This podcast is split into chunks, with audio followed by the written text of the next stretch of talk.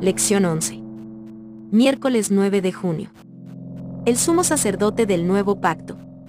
El santuario terrenal, donde Dios eligió morar con su pueblo, giraba en torno al sacrificio de los animales. Sin embargo, el servicio no terminaba con la muerte de estas criaturas. El sacerdote asperjaba la sangre en el santuario en nombre del pecador después de ejecutar el sacrificio. Sin embargo, todo este servicio era solo una sombra, un símbolo de lo que Cristo haría por el mundo.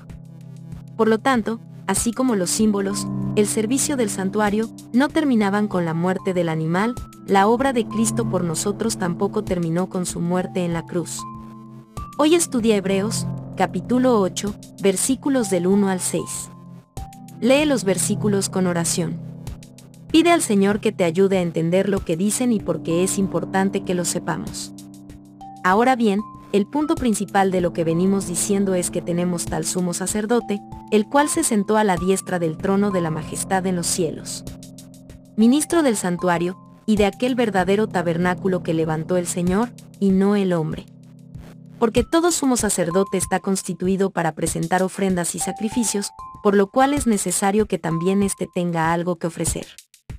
Así que, si estuviese sobre la tierra, ni siquiera sería sacerdote, habiendo aún sacerdotes que presentan las ofrendas según la ley, los cuales sirven a lo que es figura y sombra de las cosas celestiales, como se le advirtió a Moisés cuando iba a erigir el tabernáculo, diciéndole, mira, haz todas las cosas conforme al modelo que se te ha mostrado en el monte. Pero ahora tanto mejor ministerio es el suyo, cuanto es mediador de un mejor pacto, establecido sobre mejores promesas.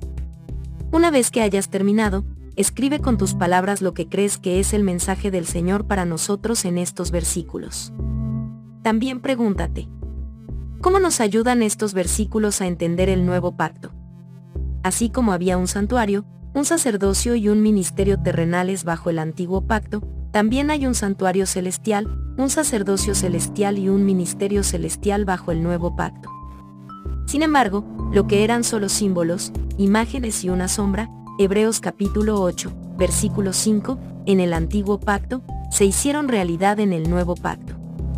Además, en lugar de un animal amoral como nuestro sustituto, tenemos al Jesús Inmaculado, en lugar de sangre animal, tenemos la sangre de Cristo, en lugar de un santuario hecho por el hombre, tenemos aquel verdadero tabernáculo que levantó el Señor, y no el hombre, Hebreos capítulo 8, versículo 2, y en lugar de un sacerdote humano, pecador y sujeto a error, tenemos a Jesús, quien ministra en nuestro favor como sumo sacerdote.